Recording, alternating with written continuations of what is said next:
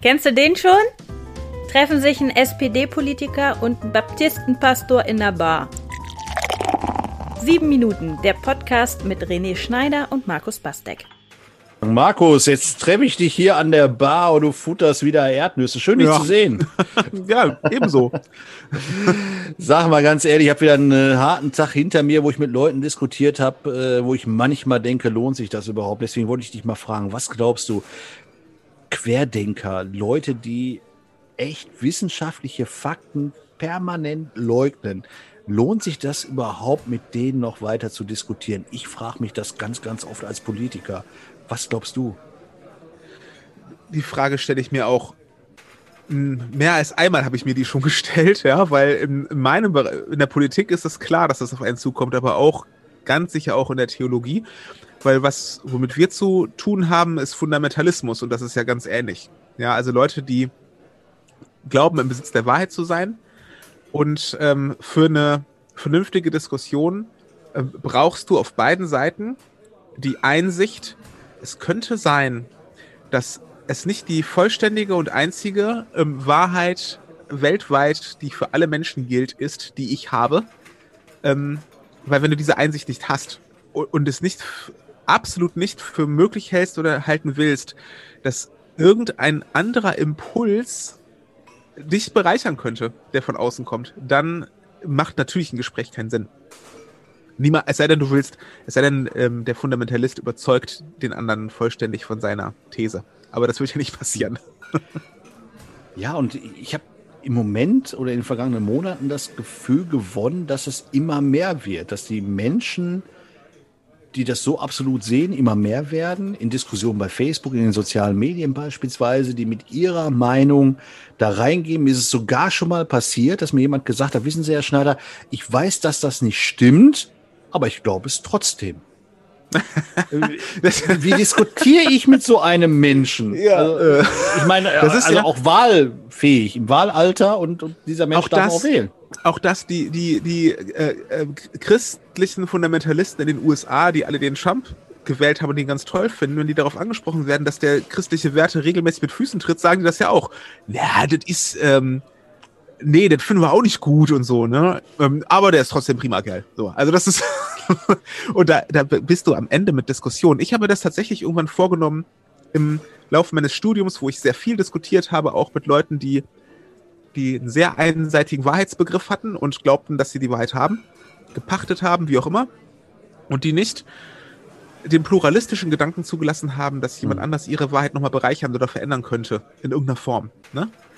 Das ist ja unter religiösen Menschen durchaus auch verbreitet, diese Art zu denken. Und ich habe irgendwann aufgegeben zu diskutieren. Ich habe gesagt, wir können trotzdem zusammen feiern, ne, mit einem Bierchen anstoßen, wir können, äh, ähm, wir können gemeinsam in einer Kirche leben.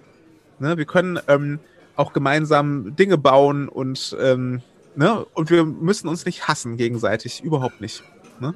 Aber lass uns nicht, nicht dis diskutieren, das nicht. Das, es, es funktioniert nicht, wenn Leute so einen Wahrheitsbegriff haben. Und ich glaube auch, dass man das mit Sachargumenten, das ist ja auch mal die große Diskussion, mit Sachargumenten wirst du diesen Panzer auch nicht aufbrechen. Du wirst ihn mm, höchstens mit Beziehungen aufbrechen. Aber nicht, Mhm. aber nicht mit Diskussion. Ja, mein Problem ist an der, an der Stelle, es mag ja vielleicht noch im, im religiösen Diskurs, wo man wenigstens ein paar Fixpunkte hat. Also wenn ich an Gott glaube, glaube ich an Gott. Dann kann ich mich darüber diskutieren, ob er rote Haare, gelbe Haare hat oder man sich gar kein Bild von machen darf. Würde ich jetzt mal als Nicht-Theologe, du merkst es, es blinkt ein bisschen raus, äh, diese Derbheit bei mir. Okay, aber ich, ich kann mich eben auf Gott einigen. Den gibt's so. Punkt. Mein Problem als Politiker ist, äh, dass es bei mir Punkte gibt, die bestritten werden, wo ich gar nicht ausblenden kann. Wo ich beispielsweise kleinster gemeinsamer Nenner, die Demokratie, gibt es ja auch so ein geflügeltes Wort, ist die beste Staatsform, äh, weil ich noch keine bessere gefunden habe.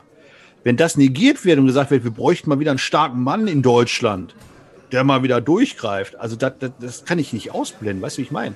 Und, und ähm, da ist meine Schwierigkeit. Also ich kann da nicht Teilbereiche in der Diskussion ausblenden und sagen, komm, okay, also da können wir uns nicht drauf einigen. Wir müssen uns aber trotzdem, also hassen tue ich eh keinen, ne? Aber ähm, weißt du, Teile Ah, so, so, um. ja, so war das aber gar nicht gemeint. okay. Ähm, es, es geht nicht darum, in, in, einfach äh, eine Augenklappe aufzuziehen und sagen, auf dem Auge sehe ich jetzt halt dann bei dir nichts. Ne? Übersehen wir mal. Aber, ja. aber wenn jemand sagt, wenn jemand wirklich der Überzeugung ist, dass Demokratie keine gute Idee für unser Land ist, ja, und sagt, ähm, das ist äh, völliger Quatsch, wir brauchen ähm, da was anderes von Diktatur über Technokratie oder was weiß ich, ja, ähm, gibt es ja verschiedene ähm, äh, Ideen, die dem ach, Anarchie vielleicht auch noch, die dem entgegenstehen. Ja, das sind ja auch, ähm, das sind ja durchaus auch ähm, Konstrukte, ja, die kann man sich mal angucken, ohne jetzt zu sagen, die kann man ja gut finden, aber die kann man ja, äh, das sind ja äh, Denkansätze, die, da kann man ja zumindest mal lesen und mal schauen, so, was die eigentlich wirklich wollen. Nur wirst du nicht diskutieren können über demokratische Werte mit jemandem, der das ganze Ding ablehnt. Mit ja. einem Neonazi wirst du es auch nicht gebacken kriegen. Ähm, was aber funktionieren kann und nicht muss, ist halt über den Beziehungsaspekt zu gehen und zu sagen, was bist du denn für ein Mensch? Wo kommst du her? Warum denkst du, wie du denkst? Was ist da nicht schief gelaufen, weil dann mache ich hm. dir einen Vorwurf, ja, sondern was hat dich dahin gebracht, das so zu denken, wie du es tust? Und dass wir zum Beispiel im, im, im Osten der Republik ziemlich viele Leute haben, die eine sehr radikale Einstellung zu Dingen haben und auch Demokratie ablehnen. Nicht, natürlich nicht alle, aber doch ein gehobenerer Anteil der Bevölkerung, als vielleicht im Westen ist ähm, hatte damit der Geschichte der Menschen zu tun, was sie erlebt haben und wie sie abgehängt wurden oder in die Situation kamen, sich so zu fühlen. Ne? Und, ähm, und, und da sind wir im Beziehungsgeschehen. Da sind wir nicht mehr darüber, da müssen wir nicht über die Treuhand diskutieren oder so, sondern dann ähm, fragen wir, was hat dich dazu gebracht, das so zu denken? Das meine ich damit, dass man über die Beziehung Menschen erreicht und nicht an einem bestimmten Punkt nicht mehr über die Diskussion denke ich. Und, und, wo glaubst du, ist, ist die Grenze, wo man auch sagen muss, also auch da äh, fange ich auch nicht mehr an, in, in Beziehungen, Beziehungsarbeit zu gehen? Gibt es da für dich eine Grenze, wo du sagst, also dieser Mensch hat es auch verwirkt? Mhm. Ja, es gibt, das gibt sich sicherlich, wenn, ähm, äh, wenn Menschen sagen, du hast, ähm, du bist wertlos oder du, äh, du hast äh, nicht das Recht, Zumindest zum Beispiel auf Leben. Ich habe jetzt eine Überschrift von einem Artikel gelesen, habe ich heute noch, schwirrte durch meine Timeline. Da haben Journalisten berichtet von ihren Erlebnissen auf Querdenker-Demos, die halt in diesen Sumpf gehen und immer wieder. Und ähm, da hat einer gesagt, mir wurde gesagt, du bist für mich kein Mensch. So, mhm. ja, dem ist das ins Gesicht gesagt worden, du bist für mich kein Mensch. Meint ja damit, dich darf man ruhig abschlachten oder was weiß ich, ja, du hast nicht die Wertigkeit, die ich habe. Und ich glaube, da ist eine Grenze erreicht, wo du auch mit Beziehungen kaum noch was erreichen kannst. Ich weiß nicht.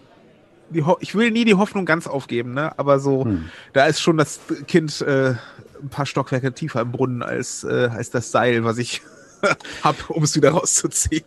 Da gibt es ja auch das geflügelte Wort, ich kriege es jetzt leider nicht sauber äh, zitiert, aber wonach eben mit den Intoleranten oder äh, bei den Intoleranten keine Toleranz geübt werden darf weil man ansonsten auch das äh, demokratische System damit kaputt macht. Also wenn ich die ja, Intoleranten die, Gelegenheit kaputt, genau. ja. gebe, äh, durch meine Toleranz zu sagen, Mensch, ich bin so tolerant, äh, dass ich auch eure Intoleranz ertrage, wenn die dieses demokratische System kaputt macht, dann äh, verlieren wir auch die Toleranz am Ende. Tatsächlich ein Paradoxon, ne? dass Toleranz äh, retten bedeutet, die Intoleranten nicht zu tolerieren. Puh. So, und, Boah, darüber muss ich jetzt, und darüber muss ich bei einem Bier jetzt mal in Ruhe drüber nachdenken. Ja. Fällt mir nur jetzt noch mal ganz zum Schluss ein sehr, sehr schöner Satz von meinem Schwiegervater ein, der immer gesagt hat, bei Familienfeiern, wenn es dann so in politische Diskussionen und so ging oder auch mal in religiöse, dann sagte, wisst ihr was, also wenn ihr eine ordentliche Familienfeier ohne Streit haben wollt, dann dürft ihr über alles reden, nur nicht über Religion und Politik. Da sind wir nur in diesem Podcast vollkommen verkehrt. Ja. Markus, in dem Sinne. Prost. Prost.